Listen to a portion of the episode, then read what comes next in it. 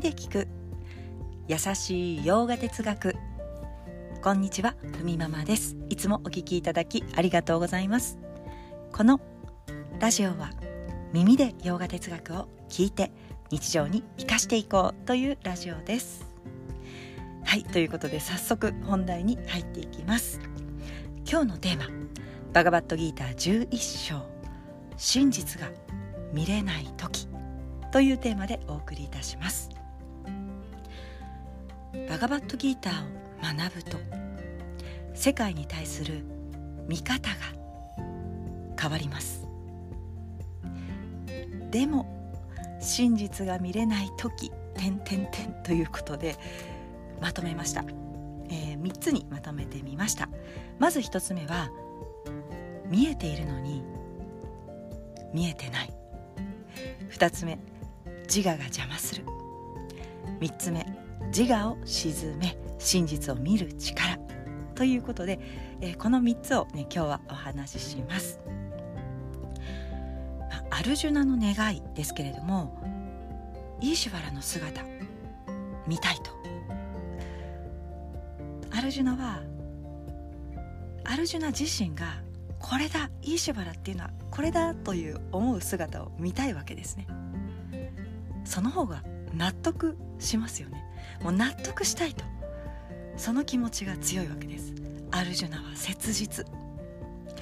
クリシュナが今まで語ったことを私は理解しましたと2節にわたってね 伝えているんですけれどもあれ？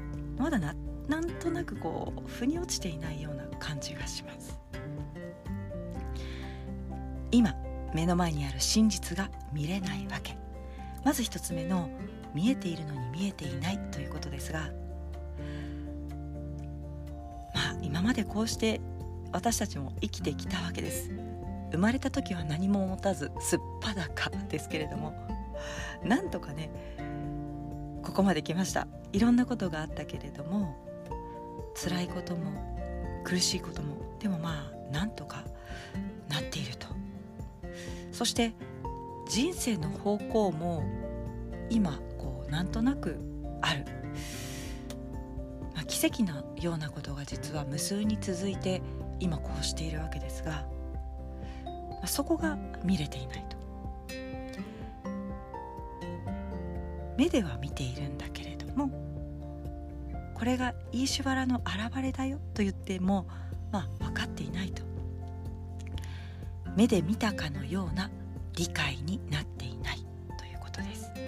そして2つ目自我が邪魔する。ここまで、えー、クリシュナから教えを聞いたアルジュナは納得したい。もっと納得させてくれ。あなたが言うことをビジョンで見せてくれ。と思っています、まあ、でも誰もが思いますよね。つまり自分の自我を納得させるような経験がしたい。例えばサーマディをまあ心地よい体験ですね。これをしたことがあると聞いた人は自分もそういう体験が欲しいなと思うように、まあ、サーマディってただこう悩みのない自分になるということなんですがでもこう誰かにこう言いたくなるような経験が欲しくなると思っている。それっていうのはヨガの体験を自分の離れたものとして捉えているからなんです、まあ、自我がそうさせているわけですね。3つ目自我を鎮めて真実を見る力、まあ、2つ目でもいいお話ししましたが自我を鎮めていくここがまあ大事だと。自分が見たいと思ったことはここにあった。自我が静まった時に初めて見るべきものが、まあ、見えてくる。理解できる。ということです。この神聖なね目で見る力のことを立ッ着手と言います、まあ、自然の摂理イーシュバラは、まあ、どこを見てもあると。理解の上で改めて世界を見てみる。まあ、神聖なね体験をするために巡礼とか聖地に自分をこう借り出さなくても自分はまさに今この瞬間にイーシュバラはあるんだよというふうに見ると。でも私たちというのはついこう見たい景色とか見たいものしか見ていないわけですね。あるがままを見れていない。まあありますよね、うん、少なからず誰にでもあると思います。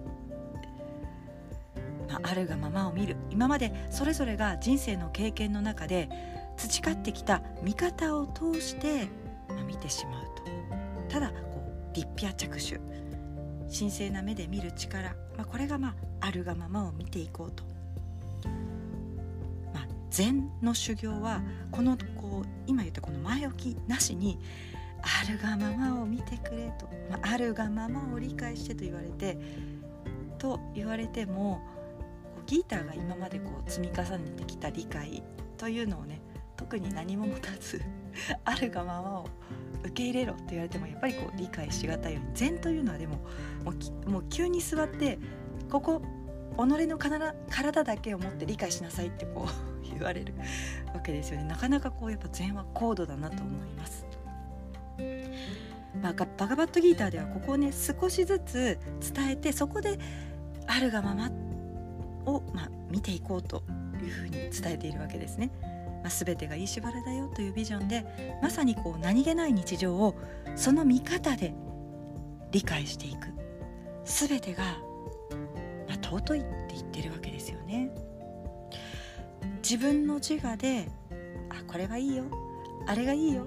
これは違うよとジャッジしてきたものが全てがいいしばらと理解した時にまあ、何があってもそれは飯原のなすことだからといったように自分自身も飯原の現れとして今ここに秩序だって現れているんだと、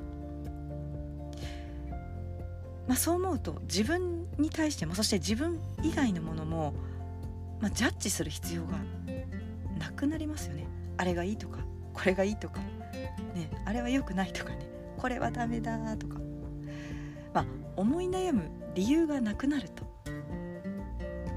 そんな風に日常を見ていくことができる。ということです。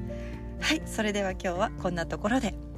今日一日も皆様にとって素敵な一日になりますように。耳で聞く優しい洋画哲学ふみママラジオご清聴ありがとうございました。ナマステ。